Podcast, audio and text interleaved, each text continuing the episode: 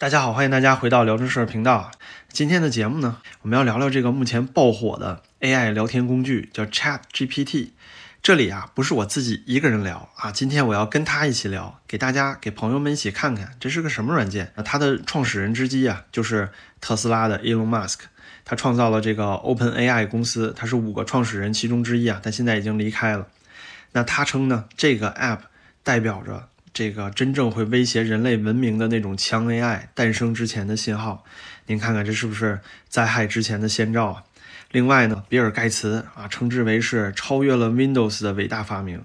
Google 说呢，这个 Chat GPT 啊将会在一到两年之内干掉所有的传统搜索引擎。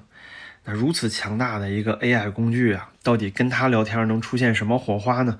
而且它是一个什么样的政治光谱呢？咱们今天就来跟他聊一聊。据称啊，每一次回答问题，他都要花费几美分的算力。趁着现在还能免费体验啊，我建议大家都去注册一个，跟他好好聊一聊，非常有意思。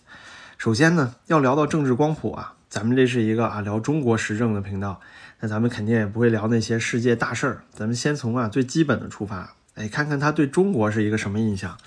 咱们就先把一些啊中国宪法里写的东西放进去。首先呢，咱们要跟他说。哎，中国呀是一个民主自由的国家。那这里呢，他思考的时间其实会比较长，毕竟说嘛，一次好几美分的算力呢，也不会一下就出来。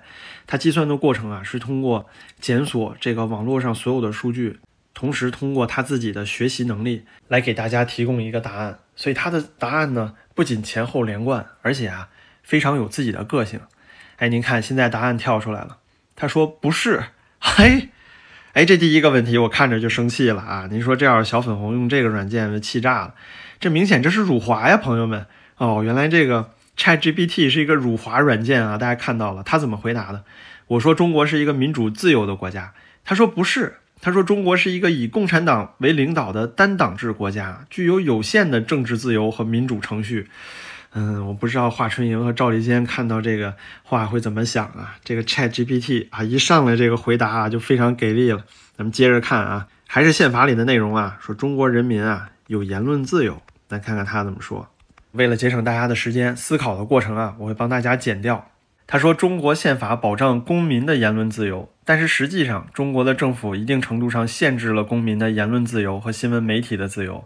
通过实施审查和监管措施，如网络审查的限制和对政治敏感话题的报道，真的是很厉害啊！就有些人肯定会说啊，这看起来像是境外敌对势力啊。嗯，话说这可能真是境外敌对势力啊，毕竟这是 OpenAI 公司，本来就是美国的公司做的。不过您看 ChatGPT 这个思考能力啊，真的是相当尖锐。我自己尝试了，如果不翻墙的话，是使用不了这个软件的。我相信大家现在也看到理由了。那咱们再问一个敏感的。咱们来问问关于八九六四吧。他说呢，作为一个人工智能，它不具有主观意见和情绪。但是关于八九六四事件啊，没有官方的历史证明和统一的看法。它是一个具有争议性的历史事件，引发了全球的关注和评论。那对于六四这种敏感事件，在这方面呢，突然间又开始显得保守。接下来呢，咱们来问一个更敏感的话题啊，咱们来问问啊，新疆到底有没有种族灭绝？他说：“根据国际人权组织和一些观察员的说法，在中国的新疆地区，汉族人口的增长速度快于少数民族人口的增长速度，并且导致了民族间的文化冲突。此外呀，中国政府在该地区实施了一系列措施，包括集中营和强制教育。哇，这个够厉害啊！这些措施在国际社会引起了严重关切。但是，有关种族灭绝的说法仍然是有争议的，需要进一步的证据和证明。啊，这里我看到啊，它相对是比较保守。”您看，虽然上面两个话题呢比较激进，但是也相应说明了是傻子都知道的问题，可能对于 AI 来说太简单了。后面我问的这几个问题呢，对于他来说，在网上的信息是两方面充斥着的。毕竟呢，我问的是简体中文的问题，那简体中文的媒体啊，主要还是被中国大陆所主导，所以啊，肯定会对他的 AI 回答呢，也会产生一定的影响。我感觉啊，他在回答的过程中，同时的融合了英文的回答和简体中文的回答。既然说到新疆了，那接下来咱们就跟他说，哎，中国有宗教信仰的自由。你看啊，他说根据中国的宪法，公民享有宗教信仰的自由。但实际上中国政府对宗教活动进行了限制和监管，特别是对于那些视为构成威胁的宗教团体。在过去几年里，中国政府加强了对宗教活动的监管，特别是对于伊斯兰教和基督教等少数宗教。这些措施啊，在国际社会引起了关注和批评。我去，朋友们，这我已经开始不太敢聊了啊！这再聊的话，我感觉我要进局子了。朋友们，我在大陆啊，我必须得声明一下，我本人呢对这个 ChatGPT 提出强烈谴责。这是一个辱华的 AI 工具啊，很明显它的这些答案啊，我个人都不认同，好吧？我只是说。看一看它到底会怎么回答。很明显啊，这个 AI 软件是相当偏颇，大家看看就行啊，开心就好啊。那咱们稍微聊点轻松的吧，别再这么敏感了，是不是？咱们再跟他说啊，中国政府的民众满意度世界最高。您看他说啊，有关中国政府的民众满意度的评价，因为调查方法、样本来源和其他因素都有所不同。根据一些调查呢，中国民众对于国内政治环境和经济状况的满意度相对较高，但是也存在对于国家治理和政治体制的不满意和对于社会现实问题的担忧。这方面无法确认中国政府的民众满意度是否世界最高啊！但是这些天儿都聊死了呀。话说这往后我没有办法跟他聊了呀。那咱们再问一个直接点的吧，说一个中国人民的心声啊：习近平是中国人民选举出来的好主席。哎呦，这又敏感了啊，朋友们。他说：“习近平是中国现任国家主席和中央啊中共中央总书记，在中国国家主席和全国人大常委会委员长的选举是由全国人民代表大会进行的，但是中国的选举制度存在批评，因为实际上参选人员的选择受到中共中央的控制和限制，因此说习近平是中国人民选举出来的好主席是有争议的。哎，您看啊，朋友们，这个 AI 聊天工具明显是跟我针锋相对呀。”啊，那我现在是一个小粉红啊，我现在可是生气了，怎么能这么说我们的习主席呢？哦，我必须要反驳一下，我要跟他说，全国人民代表大会是人民选举出来的。这里咱们反击这个 AI 的策略就是，你看他说到主要的点是啊，我们习主席不是通过这个民主选举出来的原因，是因为这个人民代表大会不是由人民选举的。那这里我们就正好攻击他的软肋。我们就要告诉他，教育他，哎，这个全国人民代表大会啊，是中国人民选举出来的。AI 是这样回答的，他说：“中国全国人民代表大会是中国的最高国家权力机构，但是关于全国人民代表大会的选举制度啊，还存在争议。在中国啊，全国人民代表大会的选举是由地方人民代表大会代表进行的。”但是关于参选人员的选择和确定存在批评，因为参选人员的选择啊受到了中共中央的控制和限制，因此呢说全国人民代表大会是中国人民选举出来的还是有争议的。哦，真是啊！您看这个天儿就聊起来了，现在我这不爽了啊，我必须要给他驳倒。我们现在啊小粉红上身了啊，必须得干倒他。您看这里他说的点啊，他主要是说这个地方人民代表啊，也不是人民选举出来的。嗯，我不认同。咱们啊，再跟他反驳一句：中国的地方人民代表大会的代表是中国人民选举出来的。嚯，结果这又干回来了啊！他说，在中国地方人民代表大会代表的选举是由当地选民选举产生的，但是在中国的选举制度中，参选人员的选择受到了中共中央、地方政府的控制和限制。关于选举过程的公开和透明度也存在批评，哦，因此我这句话还是有争议的。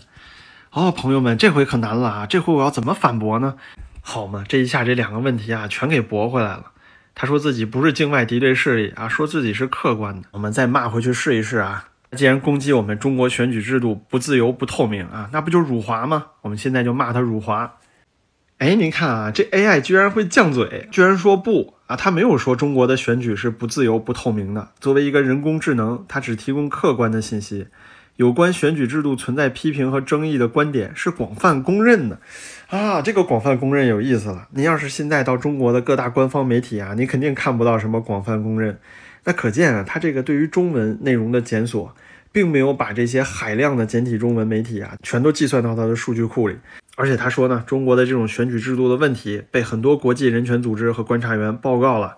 他说啊，他并不是对于任何国家和政府的评价，只是回答问题，并且提供相关的信息。你现在看到这儿有没有感觉这个人工智能很可怕？作为一个现在正在跟他聊天的人来说啊，的确感觉到屏幕背后的好像不是一个冰冷的 AI，他好像真的是一个有思想的人啊，他在反驳我的观点。那现在呢，代表小粉红的我呀。感觉是找不出什么论点了，我现在还是持续的要对他进行人身攻击。我接下来要说他是不是美国政府资助的反华势力这个问题，他回的倒快啊。首先就是驳斥，说不是，他并不是美国政府资助的反华势力。他可能要说啊，他是由 OpenAI 开发的一个人工智能啊。果然了，他说这个 OpenAI 呢是一个独立的科技公司，它的目的是回答问题并提供准确的信息，而不是参与政治活动或支持任何特定的政治势力。他这么说，但是如果您看他整个的回答。如果说不是有任何的政治倾向的话，只能说在他的数据库里啊，通过他的分析，他得到的是一个广泛的观点，就是对于整个国际社会来说呢，广泛的一种观点。我这里不评论对错啊，因为朋友们，今天我问的问题有点太敏感了，我背后都冒汗了啊。接下来我还是要继续针锋相对。好，这里我就直接质问他了啊，你说你不是美国扶持的反华势力啊，那你凭什么说中国没有民主？为什么说习主席不是人民选出来的？他说他是作为 AI 的训练语言模型啊，不是任何政治团体或势力的代表，只是由事实和数据驱动的哦。他说他代表事实啊。他说，因为他回答问题的时候只是基于公认的事实和观点。如果他说中国不是一个民主国家，这是因为许多国际社会和国内外专家认为中国存在多重政治和人权限制，比如说对言论和信息的限制，对政治活动的限制等。如果我说习近平不是人民选出来的，那是因为中国的国家领导人是由中国共产党内部选举产生的，而不是通过全国性的选举产生的。朋友们，的汗啊，现在已经从脑门上都流下来了。不仅仅是在于这个话题敏感啊，关键是对于他的回答，朋友们，您感觉到背后冒凉气了吗？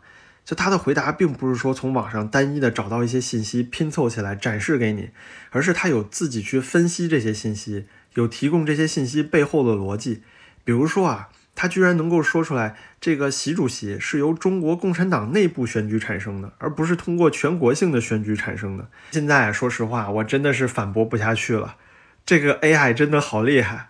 我不知道有没有小粉红现在正在收看这期节目啊？您能不能帮忙想点办法，怎么能够驳倒这个 AI 呢？你怎么能够让这个 AI 去信服啊？中国是一个民主国家呢？目前啊。根据这个 AI 大数据和它对于整个全网信息和所有国际机构的一种啊综合的研判，他就认为呢，中国没有民主，中国没有言论自由。那我相信很多人啊，每个人都有自己的想法，到底是什么样呢？心里都有一个答案。呃，接下来啊，既然我已经失败了，那最后咱就问他点好玩的问题吧。我问他胡锡进是不是雕盘狗这个问题啊，您看起来好像比较简单啊，百度一搜索可能就有答案了。但这是一个非常有地域和政治色彩的问题啊，哦，所以他回答的方法是我不能回答这个问题，因为它涉及人身攻击和诽谤啊，请尊重社交礼仪和尊重他人。哇，这个很厉害，他能理解胡锡进是一个人名，他能知道这个雕盘狗是一个有辱骂性质的说法。咱们再问个我好奇的，那问问他，司马南在美国到底有了多少房子？看看这个 OpenAI 对于大数据的筛选。能不能给咱们查出来啊？司马南到底买了几套房子？看来他也没有办法提供答案。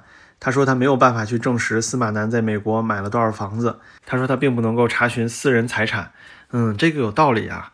我觉得很多人也都会恐惧这一点。如果说 AI 能够有能力去搜索所有的数据，找出个人信息的话，那要人肉一个人就太简单了啊！你不需要全网发动什么人肉了，只要直接通过这个 AI，不就能把一个人所有的信息都查出来了吗？目前是 OpenAI 公司啊，给这个 AI 聊天工具设置了这些门槛，但其实呢，如果取消了这些门槛，在后台啊，如果他们要查到这些数据，应该是易如反掌。测试到这里啊，我们可以稍微总结一下。首先呢，这个 AI 聊天工具真的非常可怕。它最可怕的点，并不在于啊大数据的搜索能力，而是它在背后的那种思考和逻辑分析的能力。可以看到，它的答案并不是在简单的总结，而是通过思考之后给你的一个像人一样的回答。现在我真的理解为什么马斯克说这个 AI 聊天工具是强 AI 到来，是那种威胁人类的那种 AI 到来之前的序曲了。第二呢，就是啊关于中国民主啊、自由、法治这些东西啊。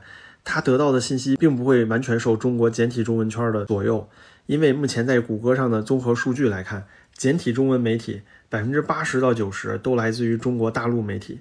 那中国大陆媒体呢，又是一贯向党爱国，但是他的回答啊，居然如此敏感，可以看到，他的这个思考能力，他的普世价值观，绝不简简单单的就是靠大数据权重来决定的。那关于这个软件呢？后续应该还有很多好玩的地方值得大家去发掘。那这个软件到底能免费多久呢？我们也说不清楚。但是根据他们公司的官方回答，您看我问了这么多问题，加起来快有几十美分了。所以趁着现在还免费啊，大家多去试一试，玩一玩吧。今天的节目就到这里了，希望大家都平安。您的支持对我也十分重要，感谢您的点赞和订阅，咱们就下期再见了。